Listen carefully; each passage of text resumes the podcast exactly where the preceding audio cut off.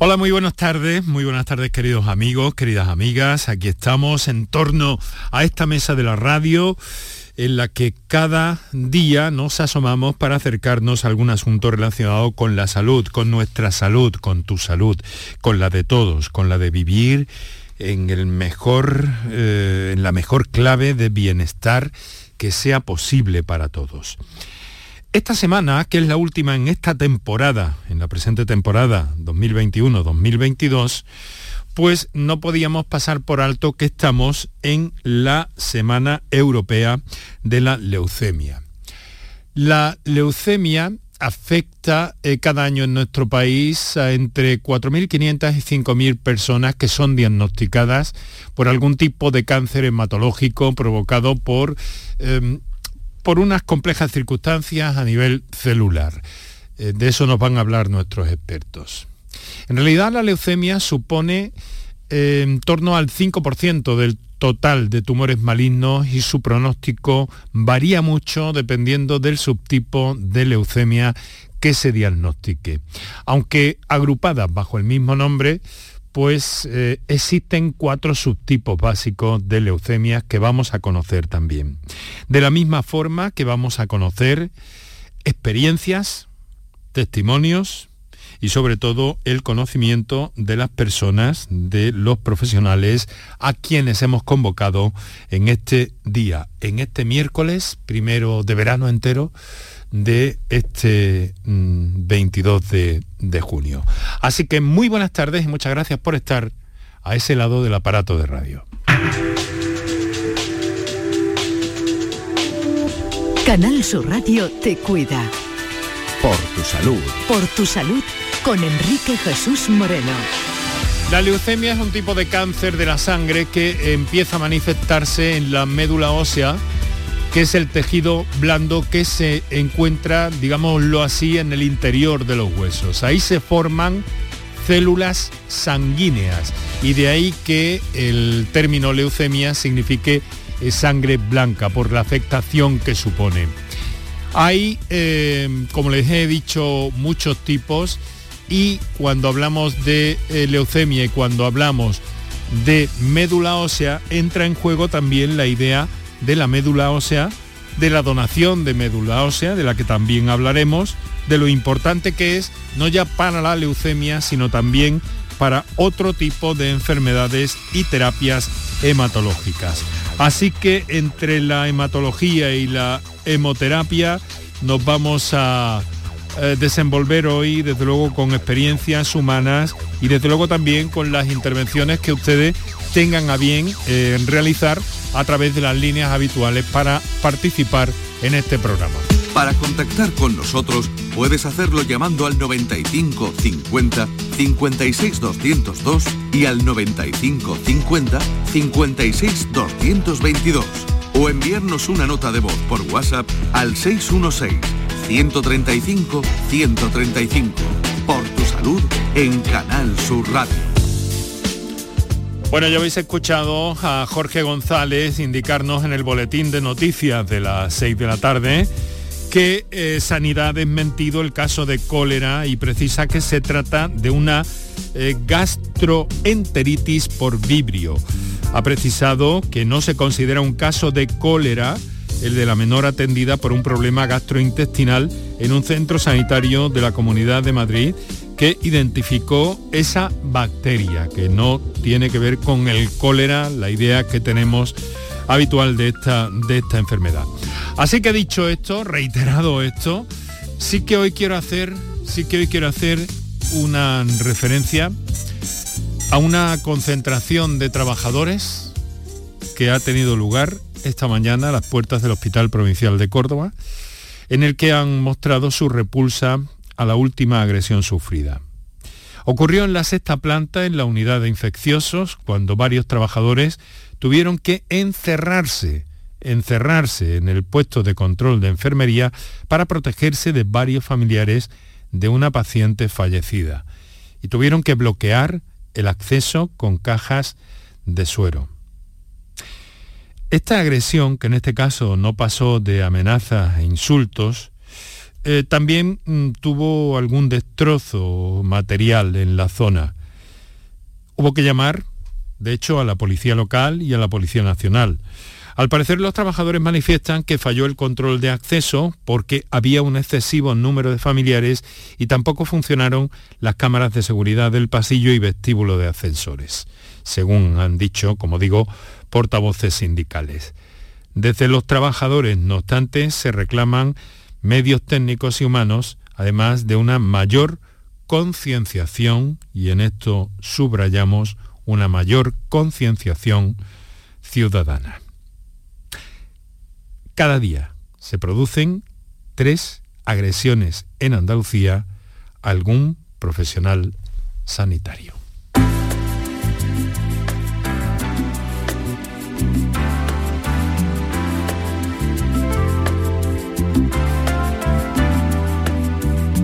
Y eso es algo que no podemos permitir y de lo que tenemos que hacernos eco también desde aquí, con ese llamamiento eh, que subrayan precisamente los, los trabajadores sobre la conciencia ciudadana necesaria a pesar de lo dolorosas o emocionalmente estresantes que puedan ser ciertas circunstancias.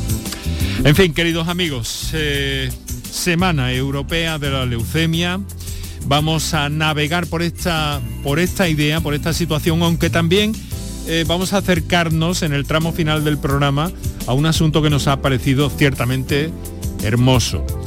La, Escuela de Pacientes de la Escuela Andaluza de Salud Pública ha presentado esta mañana un proyecto, se llama Ocho provincias, ocho cimas, y se trata de subir la cima de cada provincia por parte de un grupo de pacientes con distintas enfermedades, pero todas ellas crónicas. Conoceremos las experiencias también y esta iniciativa. Y ahora vamos a presentar a nuestra primera invitada en la tarde de hoy en el ámbito de esta semana y de estas acciones porque hay eh, cuestiones muy interesantes que reseñar desde el Hospital Regional de Málaga donde trabaja en la unidad de hematología y hemoterapia la doctora María Jesús Pascual. Doctora, muy buenas tardes. Hola, ¿qué tal? Buenas tardes. Nos acompaña, se lo agradezco mucho, desde eh, nuestra emisora en Málaga eh, para, para hablar un poco de todo esto y también vamos a saludar a una paciente con una circunstancia hoy muy especial que nos va a contar. Pero claro, hay un hecho y es que desde esa unidad de hematología y hemoterapia en el Hospital Regional de Málaga, doctora, ustedes realizan trasplantes de médula en el domicilio del paciente.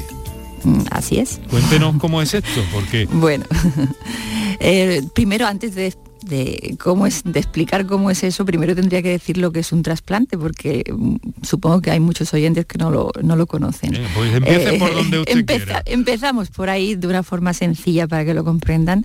Eh, muchas enfermedades de la sangre, no solo leucemia, sino también linfomas, mielomas y otros diagnósticos, eh, se pueden curar y, o controlar con un trasplante. ¿En qué consiste? En extraer células al mismo paciente, que sería un trasplante autólogo de uno mismo, o células a otra persona, de un donante. Y ahí entra el tema de la donación que comentabas al principio. Vamos a comentar también. Claro. Entonces, eh, el tema del trasplante en domicilio eh, es una idea que no es nueva en el mundo, ya lleva, es del siglo pasado, ¿eh? no es algo nuevo. Lo que pasa que bien no es extendida y no es homogénea en todos los hospitales ni en todos los países y tampoco es muy extensa. En nuestro centro comenzamos a hacerlo en, en el año 2019, en marzo, y la verdad es que estamos eh, contentos. ¿En qué consiste? Principalmente el paciente, después de una valoración exhaustiva y una indicación correcta y un tratamiento previo, probablemente, eh, con su enfermedad, una vez que está bien controlada o relativamente bien controlada, se le van a hacer sus células propias, en el caso del autotrasplante, esas células se van a criopreservar, es decir, se van a congelar a muy, muy baja temperatura y eh, posteriormente el paciente va a recibir un tratamiento de quimioterapia que puede ir en una sola hora o puede ir en seis días, dependiendo del tipo de enfermedad. Y después de esa quimioterapia, el paciente recibe sus células a través de un catéter, que es como una transfusión de sangre, no más. No, aquí no, no interviene el cirujano, intervenimos los hematólogos. Porque y eh, esta mañana es que eh, quiero aclararle a los oyentes y aprovecho para que nuestros oyentes se hagan también una idea precisa, mm. ¿no? Porque yo le decía esta mañana, porque esta intervención, y usted inmediatamente me corregía y me decía, no, no es una intervención. Bueno, en, el sentido estricto de la palabra es una intervención, pero no es una intervención quirúrgica, no es quirúrgica. porque la gente a veces piensa que como es la médula, piensan que a uno le van a hacer una especie de, bueno, es una alguna herida por detrás y le van a sacar y meter. No, no, es una transfusión. Lo que pasa es que eh, el, el, problema de esto, digamos las complicaciones o efectos secundarios, van derivadas de la quimioterapia que se les aplica en esas primera etapa y que actúa posteriormente, es decir, las células y las defensas de la persona van a bajar a unos límites que no son casi compatibles con la vida a no ser que se le vuelva a transfundir su producto que previamente habíamos sacado. Entonces, eh, eso es lo que eh, nosotros hacemos de forma ambulatoria en el caso de pacientes con mieloma, porque explico, Normalmente el trasplante convencional, el estándar que se ha hecho siempre y que se sigue haciendo en la mayoría de los centros, es el gran volumen, se hace íntegramente en una habitación del hospital, con una cama hospitalaria, las 24 horas del día, un ingreso que, en el caso del trasplante autólogo son dos a tres semanas y en el trasplante de otra persona es un mes. Entonces, la diferencia de hacerlo en domicilio es que el paciente, en el caso de que tenga una enfermedad como un mieloma, que es el caso de nuestra invitada, eh, pues va a hacerlo en la quimioterapia, la va a recibir en el hospital de día, con lo cual no ingresaría. La infusión de las células o la transfusión de sus células ya descongeladas se hará en nuestra área específica para ello y a partir de ahí la persona va a casa eh, se va a su casa o bien si no vive lejos, más lejos, o sea, más lejos del hospital, a más de una hora, va a una asociación, al piso de la Asociación Española contra el Cáncer que nos, que muy amablemente nos cede y es el, el, gran milagro, digamos, que esa es la etapa peor cuando bajan las defensas, es que el hospital le atiende en su domicilio a través de la enfermería que tenemos en nuestra unidad de trasplante. Son tres fantásticos enfermeros que diariamente o alternativamente cada dos días, en función de las complicaciones, eh, visitan al paciente. El paciente está por supuesto, con un cuidador que suele ser un familiar. Eso es un elemento fundamental. En el caso de que no exista cuidador, la cosa se complica, ¿no? Porque, eh, las personas están más debilitadas durante ese tiempo, ¿no? Sí, sí. En ese momento, a partir de la primera semana, las células de la médula bajan a casi cero y ahí es el momento más crítico. Pero la ventaja que tiene, la ventaja que tiene hacerlo en domicilio es fundamentalmente la infecciosa porque en, domicilio, en su casa, tienen menos infecciones que en el hospital y eso lo tenemos demostrado y está demostrado en toda la literatura, en los centros que lo realizan. Tienen menos efectos secundarios de, tipo digestivo, menos inflamación de la mucosa de la boca y en general mayor bienestar, que es lo que perseguimos cuando hacemos el trasplante. Entonces, doctor, a ver si yo lo he entendido. Extraen, extraen las propias células del, de la médula del paciente las eh, congelan, le llaman ustedes de una forma especial, ¿no? Sí, a menos 180 grados. Menos 180 grados, nada menos.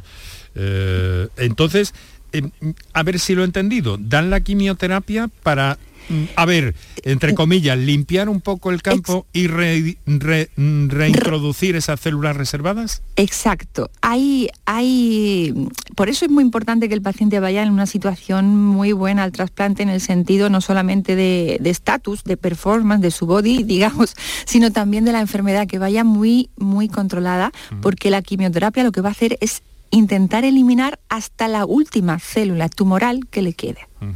Entonces, en el caso de los linfomas, es curativo en un alto tanto por ciento. Y en el caso de los mielomas, puede controlar la enfermedad y favorecer mucho la evolución de la misma. O sea que este procedimiento sirve em, para, mm, no sé si para cualquiera, pero para varias enfermedades, ¿no? Sí, sí, sí, sí, sí. Y también en el trasplante alogénico, lo, que, lo que ocurre es que en, esta, en este campo, en el trasplante de otra persona, el, modo domiciliario aún lo tenemos... Eh, eh, más, digamos, más verde, no tan instaurado, porque de hecho las olas de la pandemia del COVID nos han retrasado lógicamente. Eh, y bueno, o sea, que esto lo que supone básicamente son eh, complicaciones para el hospital, beneficios para el paciente. Complicaciones para el hospital, no. ¿Por qué? Quiero decir, eh, quiero decir que se hace más complejo en el sentido de, un procedimiento más complejo, ¿no? No. En ese sentido. ¿No? ¿Tampoco? Ah, pues entonces eh, ventajas para todo, magnífico. Ventajas para todo. El hospital ahorra camas, ahorra habitaciones que puede ofertar para otras patologías y otros procesos. Sí. la enfermería eh, adquiere una dimensión diferente.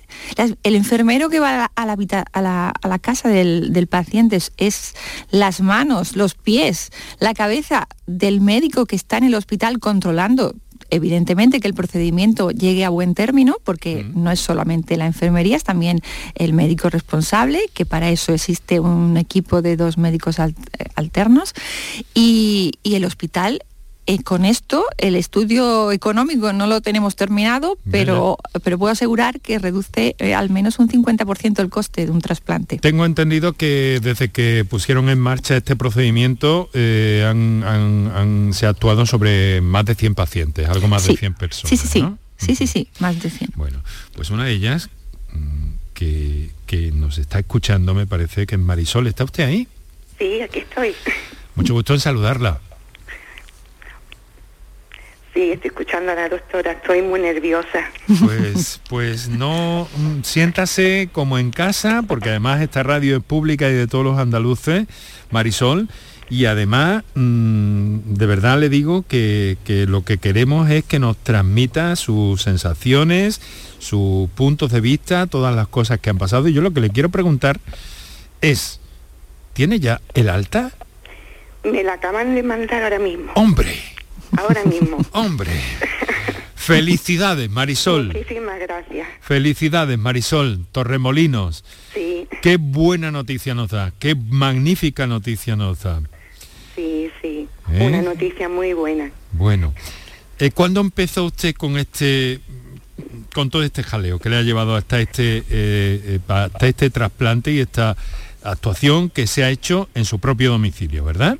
Sí, lo he hecho en casa, ha sido en domicilio.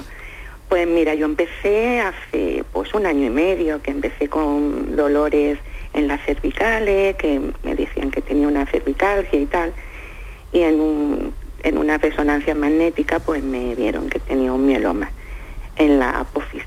Y me partió el cuello y ya a partir de ahí pues empezó mi peregrinación estuve ingresada en el hospital, no sabían de lo que venía. Y, al final, pues cuando me diagnosticaron el mieloma, ya me operaron el cuello, me, me, pusieron una fijación y ya me empezaron a tratar del mieloma en Calvaya.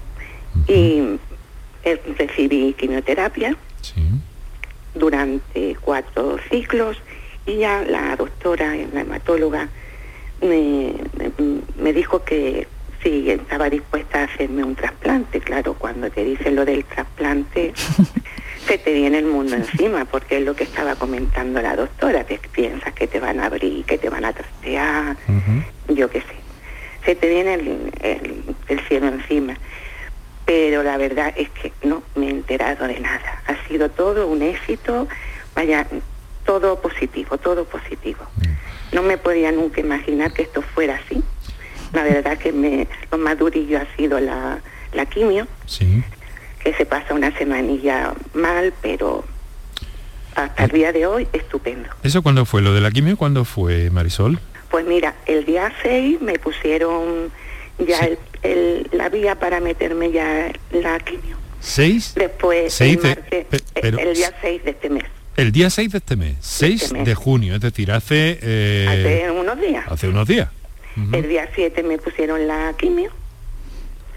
El día 8 me pusieron el, ya el trasplante. Y, ya está, y ya en mi casa todo, porque yo iba y venía. Y muy bien, la verdad que lo he llevado muy bien, no he tenido ni fiebre, ni malestar, nada, nada. Yo me pensaba que iba a estar mucho peor, pero la verdad es que muy bien.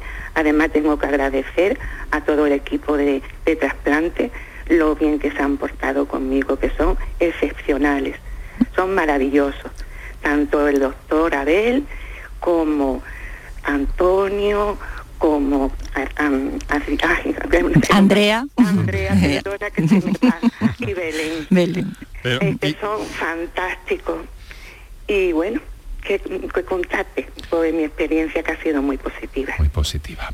Bueno, ¿cómo está ahora? Eh, contenta porque ya tiene el alta, ¿no?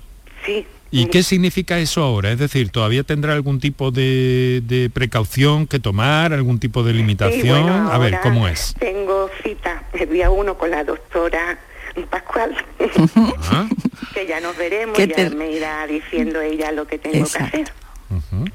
¿Y fue la, fue la doctora Pascual quien, quien le propuso el trasplante también, Marisol? No, no.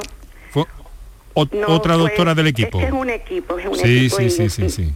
A mí me veían en, en, el hospital civil y la doctora Magdalena y ella fue la que me propuso hacerme el trasplante. Es que los equipos para todos son una, una maravilla, pero para, en, el, en, el, en, el, en el ámbito de la medicina son una bendición. ¿eh? Yo solamente tengo palabras de agradecimiento para todo este equipo tan grande que tenemos y tan bueno. Bueno, pues nosotros nos alegramos mucho de que nos haya dicho esto. Eh, estamos muy contentos por usted también, Marisol. Le vamos a pedir que se quede con nosotros, ya lo tenemos más o menos pactado y todo eso. Eh, está bien, está tranquila, está en casa y ahora nos va a contar un poco más de todo ese proceso. Pero ahora si me lo permiten voy a hacer una llamada a nuestros oyentes que hayan pasado por esa situación o que estén a punto de o que estén relacionados con el tema que nos ocupa y ver un poco también el asunto del trasplante de médula eh, para recoger algunas impresiones, algunas experiencias que nos puedan servir en esta propuesta que les hemos hecho en el día de hoy en torno al trasplante de médula y en este caso apoyándonos en la experiencia del Hospital Regional de Málaga, ese trasplante que se hace en modo domiciliario. Eh, también vamos a hablar con un, colega suyo, doctora Pascual, como le he comentado, con el doctor Adolfo de la Fuente eh, en unos instantes. Ahora vamos a recordar a nuestros oyentes que tenemos unos teléfonos para intervenir, si lo mm, estiman oportuno y nos quieren hacer llegar algún mensaje, que les recuerdo un par de minutos para nuestros anunciantes y enseguida volvemos con este apasionante asunto. Para contactar con nosotros puedes hacerlo llamando al 95 50 56 202 y al 95 50 56 222 o enviarnos una nota de voz por WhatsApp al 616-135-135. Por tu salud en Canal Sur Radio. El resumen de la jornada con la última hora del deporte, la economía y el análisis lo tienes en el Mirador de Andalucía. De lunes a viernes desde las 7 de la tarde con Natalia Barnés. Quédate en Canal Sur Radio, la radio de Andalucía. Escuchas Canal Sur Radio en Sevilla. Vente a Dimarsa, ponte en mis manos y dile chao, dile chao, dile chao, chao, chao, empieza ya tu autoconsumo nuestro petróleo es el sol. Leques fotovoltaicas Dimarsa y despreocúpate de la factura de la luz. Dimarsa.es. Si necesitas un electrodoméstico, ¿por qué pagar de más en grandes superficies? Ven y paga de menos en Tiendas El Golpecito. Tus primeras marcas al mejor precio y una selección de productos con pequeños daños estéticos con descuento adicional y tres años de garantía. Tiendas El Golpecito. Ahorra hasta el 50% en tus electrodomésticos. 954 100 193 y tiendaselgolpecito.es. ¿Qué deseo le pedirías al genio de la lámpara mágica? Lo tengo claro, controlar mi Mercedes desde cualquier lugar. Pero si eso ya es una realidad, en Concesur y Fervial tienen todos los servicios digitales que necesitas para conectar tu Mercedes a tu smartphone. Así sabrás la localización de tu vehículo y mucho más. Esto sí que es un deseo concedido. Infórmate en Concesur y Fervial, tus talleres autorizados Mercedes-Benz en Sevilla. Ven a disfrutar comprando en Triana en la Asociación de Comerciantes de Triana trabajamos para ofrecerte los mejores productos y servicios. Ven a disfrutar comprando en Triana.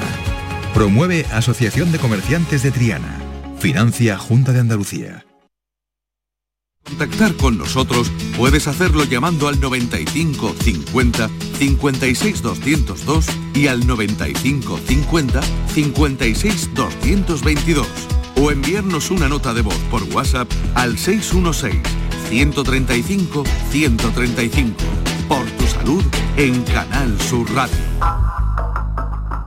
Son las 6 de la tarde y 29 minutos en este momento. Aquí Canal Sur Radio, esto es por tu salud.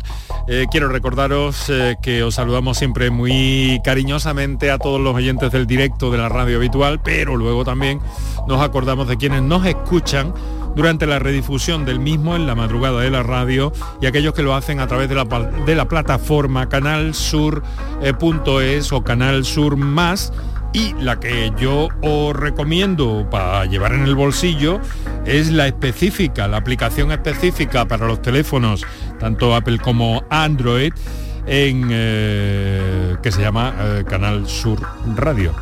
Canal Sur Radio y tienes acceso a todos los sonidos cuando quieras, como quieras y donde quieras.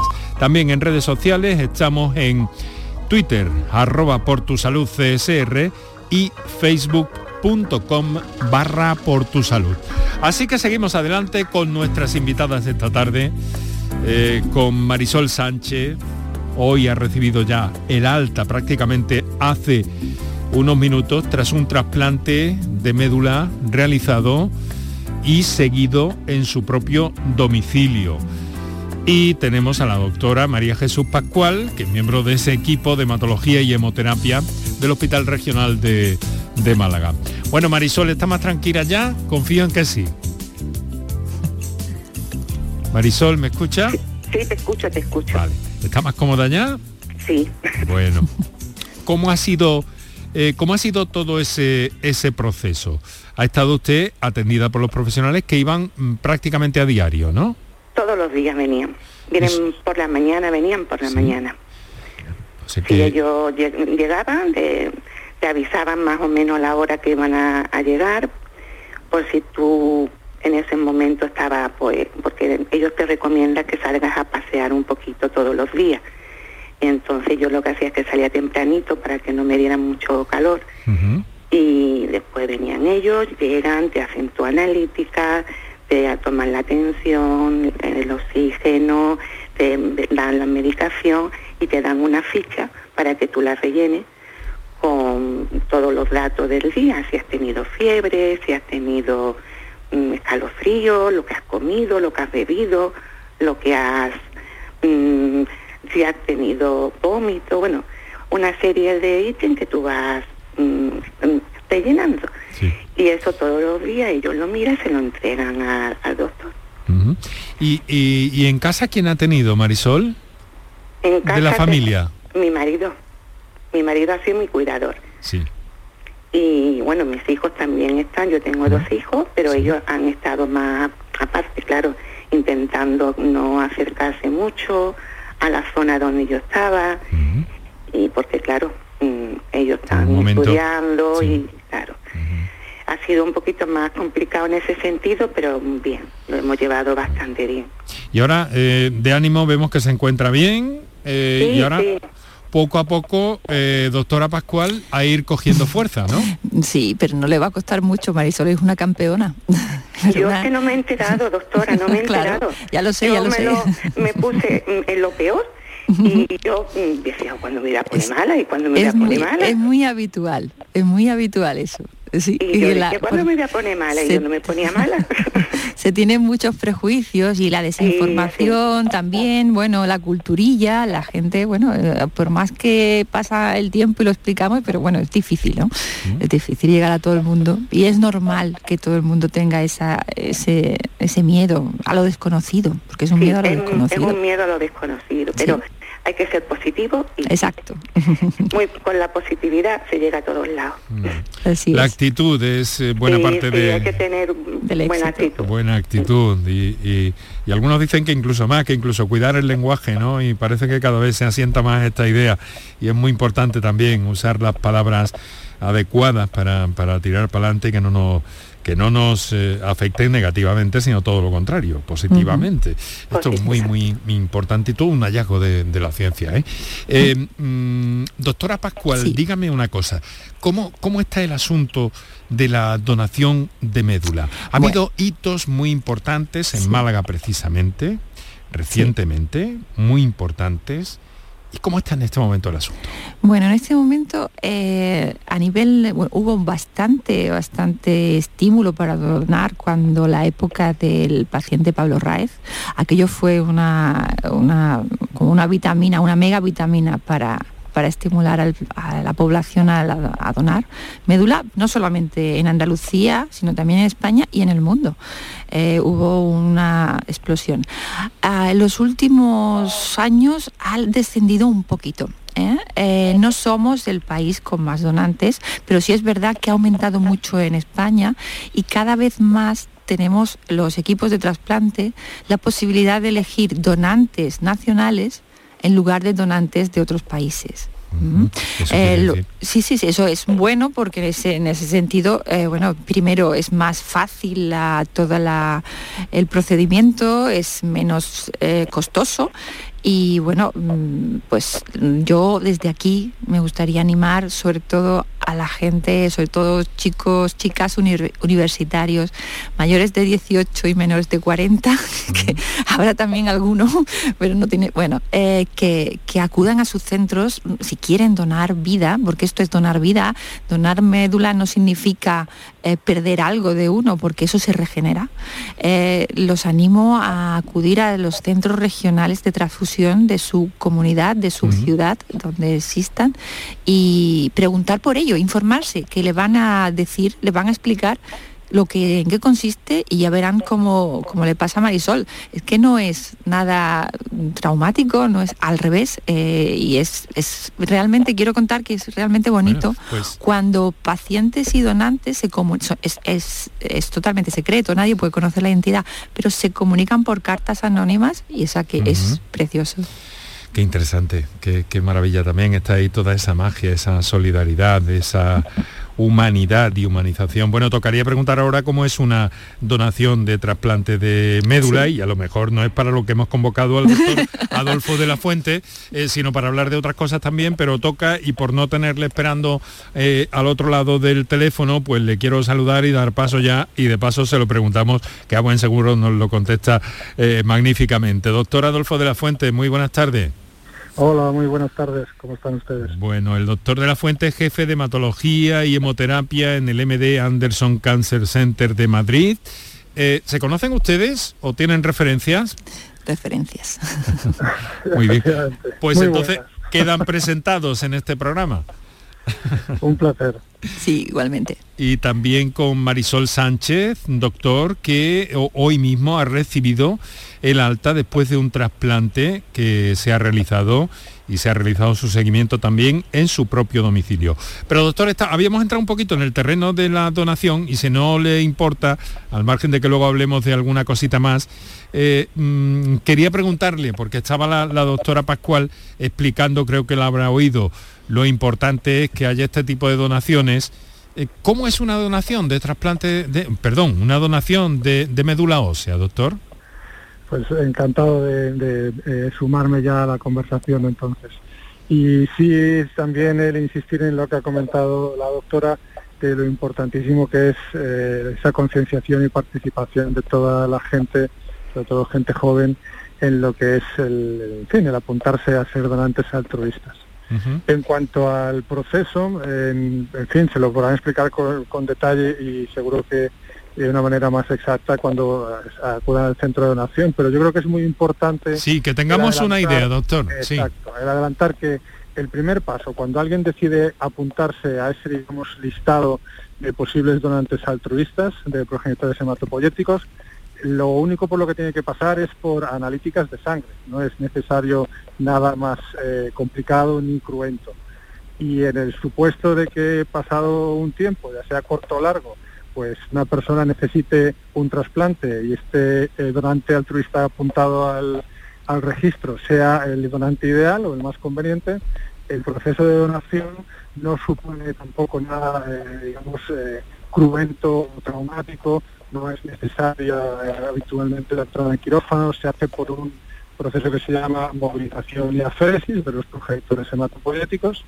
La persona recibe un tratamiento para que las células que deseamos recoger y utilizar para el trasplante salgan a la sangre y las recogemos de la sangre mediante esa técnica que se llama aféresis, que lo que se utiliza es pues mediante la venopunción o el uso de un catéter, la sangre se procesa en, una máquina de aféresis, permite la recogida de las células progenitoras, devolviendo al donante el resto de la sangre de modo que no estamos hablando de una intervención quirúrgica ni de algo que debamos mitificar porque vaya a ser doloroso o tener luego unos tiempos de recuperación complicados, ni muchísimo menos. Bueno, pero quiero aclarar una cosa, cuando he dicho progenitores, eh, mm, eh, quiero decir, la donación, eh, la donación es universal también, ¿no? Quiero decir, una persona, cualquier persona puede donar parte o ese, esa extracción que hacen de, de médula ósea eh, que puede servir a, un paciente anónimo, desde luego, ¿no? Correcto, sí, sí, efectivamente. Aunque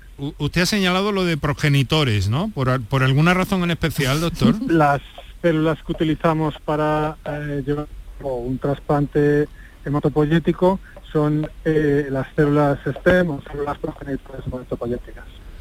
Vale. este procedimiento es universal, supongo que se hace de forma muy similar, muy parecida eh, en todo el mundo prácticamente convendrán conmigo o no, eh, doctores. Sí, sí, sí, totalmente. Y, el propio el propio trasplante tampoco debe de diferir mucho, ¿no?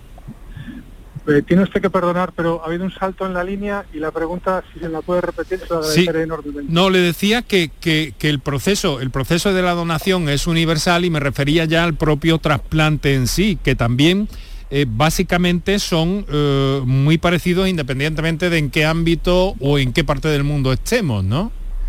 sí, si hablamos del mismo tipo de trasplante, yo creo que eh, se adoptan hoy en día pues protocolos que son compartidos por instituciones de distintos países y distintos lugares.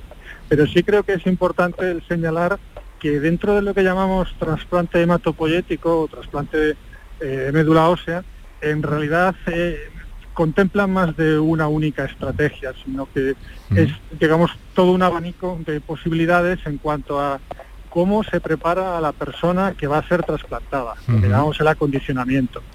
¿Qué tipo de donante estamos utilizando? Si es un donante idéntico emparentado, idéntico pero no familiar, si es un donante que tiene diferencias, si es un donante que es solamente un 50% coincidente con, el, con la persona a trasplantar, o sea, un aplo y luego también va a haber diferencias en cuanto a las estrategias para manejar la situación posterior al trasplante. De modo que hay una colección de procesos o todo un catálogo digamos, de procesos mm. dentro de eso que llamamos trasplante de médula. Eh, me parece que he omitido, por un despiste del que en torno el mea culpa, que el doctor de la Fuente es jefe de hematología y hemoterapia del MD Anderson Cancer Center de Madrid, eh, que me parece que al principio, con tanta cordialidad, quería obtener su respuesta y no le he mencionado. Discúlpeme, doctor, lo siento. Nada, eh, mm, mire, claro, es que es tan es tan singular, ¿no? Porque hay varias, por ejemplo, en la Semana Europea de la Leucemia en la que estamos, hay muchos tipos de leucemia. No todos son susceptibles de, trasplante, ¿o sí, doctor? Mm. bueno, efectivamente, eh, hay muchos tipos de leucemia. Podemos empezar haciendo una eh, diferenciación o una eh, primera clasificación entre si la célula de la que ha surgido la leucemia es mieloide o linfoide, y luego si el comportamiento de esa leucemia es agresivo, lo llamamos aguda, o más alargado en el tiempo y lo llamamos crónica. Y nos quedaríamos con mieloide crónica, linfoide crónica, mieloide aguda, linfoblástica o linfoide aguda. Y luego dentro de ellas a su vez hay también subtipos complicando todo un poco más. Y en cuanto a la segunda parte de la pregunta que me ha hecho usted, eh, el trasplante puede tener un papel muy importante pues depende mucho del tipo de leucemia que hablemos y de la, también la situación y características de la persona. ¿Y, eso cuando llaman ustedes crónica, doctor? ¿Llaman una, una, una enfermedad crónica? ¿Eso cómo, cómo, nos lo explica? Quiero decir, que mantienen la, la, enfermedad eh, crónica pero controlada o cómo va esto? Perdone que lo exponga así. Me parece una pregunta interesantísima y esto además es que es de esas cosas en las que yo creo que nunca se dedica suficiente tiempo. Todo el mundo cuando oye hablar de la palabra leucemia y si estamos hablando de leucemia porque está la persona enferma de, esta, de esta dolencia o es un familiar, resulta una palabra abrumadora desde el punto de vista anímico.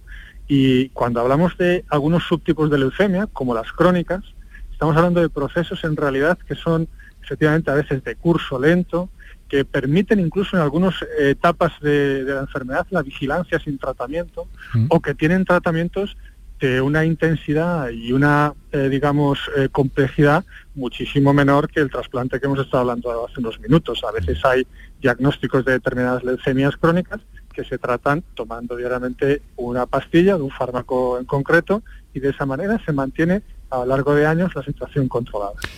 Ese además es uno de los objetivos, no solo en este caso, sino eh, el objetivo para muchas enfermedades oncológicas incluso. Pero esto empezó, esto empezó con, con, este tipo de problemas, con la leucemia básicamente, ¿no? Intentar cronificar determinadas enfermedades que estén ahí pero que estén controladas. Y en otros territorios de la oncología esa misma estrategia está adquiriendo cada día más valor.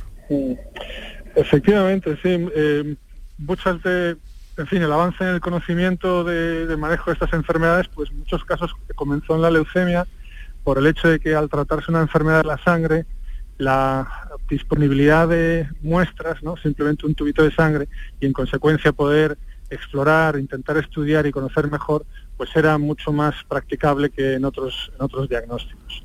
Y eh, supuso que los avances en cuanto a entender qué alteraciones, qué aberraciones existían en esas células leucémicas y que habían ocasionado su aparición, eh, a su vez luego entender qué configurían en cuanto a pronóstico y opciones de tratamiento, pues ha sido muy importante y ha sido la leucemia el primer escenario donde se ha ido avanzando. Eh, doctor, esta tarde normalmente nuestros oyentes intervienen en el programa eh, mm, planteando algunas cuestiones o algunas observaciones o algunas experiencias.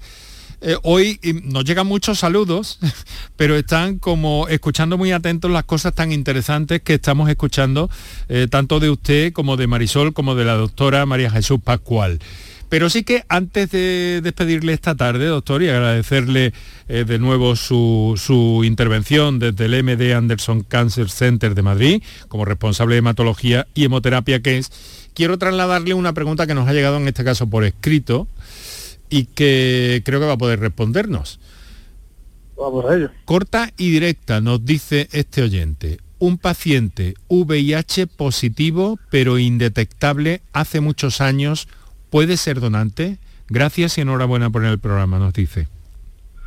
Bueno, a día de hoy, aunque sea indetectable, se considera criterio de exclusión.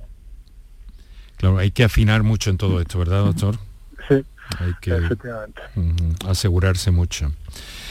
Bueno, doctor, pues ha sido un auténtico placer conversar con usted, las explicaciones que nos ha dado y participar en nuestro programa. Un saludo desde el sur, eh, doctor Adolfo de la Fuente, encantado de saludarle y coincidiremos en alguna otra ocasión. Un saludo, muy buenas tardes. Un saludo y muchas gracias, ha sido un placer. Bueno, y nos quedamos unos minutos ya, eh, que eh, es, es, un tema inagotable, inacabable. Marisol. Eh, estoy encantado de que esta mañana, eh, cuando hablábamos, eh, bueno, pues estaba a punto de llegar ese alta definitiva y que lo primero que le he preguntado cuando, cuando hemos empezado el programa ha sido, ha llegado el alta y nos ha dicho, ahora mismo, hace un instante, ahora mismito ha llegado. Así que ahora mucha fuerza, Marisol. ¿Está ahí? Sí, sí, ¿me escucha? Sí, sí. Mucha fuerza, muchas gracias. Ya lo peor, ya ha lo peor. Mucha fuerza, muchas gracias y a disfrutar todo lo posible de ese entorno mm, que tiene cerca del Mediterráneo, tan cerca del Mediterráneo, eh, con moderación, desde luego, en cuanto a algunas cosas. Sí. Y, y, doctora, algunas precauciones especiales después de un trasplante como el que, eh, como el que ha tenido Marisol, doctora Pascual. Las precauciones son sobre todo de tipo antiinfeccioso, eh, básicamente, porque en cuanto a eh, permanecer aislado o permanecer sin quieto, es como encerrado para evitar infecciones, no. Les animamos, como ya bien ha dicho, a, salir a pasear, que es el, y progresivamente ir aumentando el ejercicio, porque es muy, muy beneficioso. Y precauciones sobre todo los tres primeros meses. A partir de los tres primeros meses el sistema inmunitario mm, se desarrolla con más, mm, mayor potencia y las infecciones son menos probables. Aparte que, bueno, debemos revacunarlos. Eh, eso también lo hablaremos en la consulta cuando venga el día 1. Eh, sí. sí, como, como a los bebés, porque el sistema inmunológico con el, con el trasplante, con la quimioterapia que ha recibido, se ha, digamos, como, para que lo entienda todo el mundo, reseteado y, ha, y ha vuelto a la edad inmadura y tenemos que proporcionarle toda la memoria antiinfecciosa a través de las vacunas, de un calendario vacunal. Muy bien. He vuelto a nacer. sí. Eh, Marisol, de verdad, eh, encantado de haberla conocido, de haberla saludado en directo y que nos ha acompañado todo este tiempo tan interesante. Le deseo lo, de, lo mejor y le pido también que salude a su cuidador. ¿Eh? Pues nada, Juan Antonio, muchísimas gracias por, por cuidarme. Aquí lo tengo a mi lado. Juan Antonio, un abrazo muy fuerte. No quiero hablar Juan Antonio. Bueno. Juan Antonio. Nada. Juan Antonio. A ver. bueno, pues ya está, no pasa nada. No pasa nada. La, pues próxima, la próxima vez sí, la próxima vez sí se pone. Marisol, muchas gracias, un fuerte abrazo. Gracias a vosotros y a todo el equipo. Venga. Qué maravilla. Eh, doctora, hemos aprendido mucho, pero nos queda todavía mucho más e incidir eh, eh, e insistir en esa idea, la del trasplante, que me parece que es tan importante y que puede servir para curar, como hemos explicado desde el principio, hemos tomado como referencia las intervenciones en domiciliarias que hacen ustedes en el hospital, eh, en el hospital de Málaga, en el regional de Málaga, pero también en el marco de esta Semana Europea de la Leucemia, que, que tenemos que tomar conciencia todos, ver y obtener como hemos obtenido de usted, información buena, de primerísima mano y además de una forma muy cálida y muy agradable, doctora. Bueno, pues gracias a vosotros, sobre todo, y ha sido un placer. Doctora María Jesús Pascual, hematología, hematóloga y hemoterapeuta, Hospital Regional de Málaga. Le ruego que modesta pero sinceramente felicite de nuestra parte también de este modesto programa a todo el equipo que trabaja en el Regional de Málaga en torno a este asunto. Lo haré, lo haré. un saludo, doctora. Un saludo, un beso. Un beso. Por tu salud, escucha Canal Sur Radio.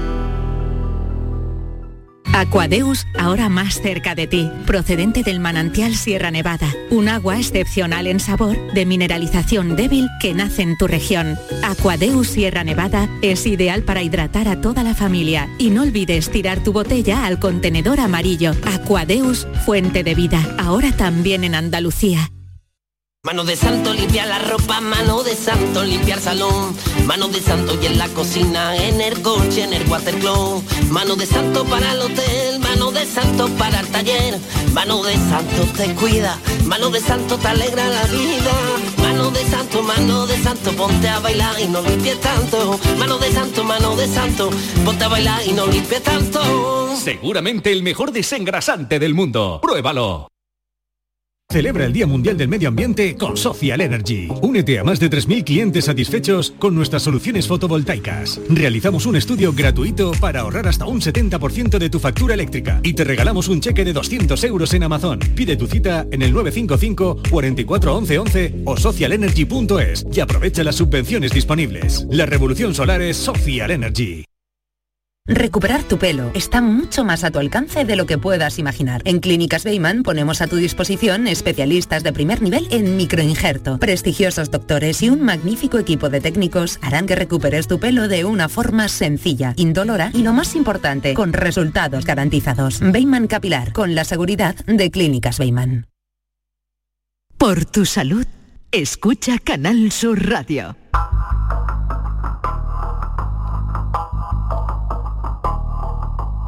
Tenemos siete minutos en este momento para las 7 de la tarde, siete para las 7, caramba. Esto es por tu salud y hoy queríamos Hoy queríamos asomarnos a una cima, o mejor a ocho cimas, luego les explico por qué, pero a una cima eh, que tiene mucho que ver con lo personal en la experiencia de un grupo de pacientes muy interesantes, muy eh, comprometidos con eh, sus dolencias y muy naturales y, ¿cómo les diría?, activos, ¿verdad?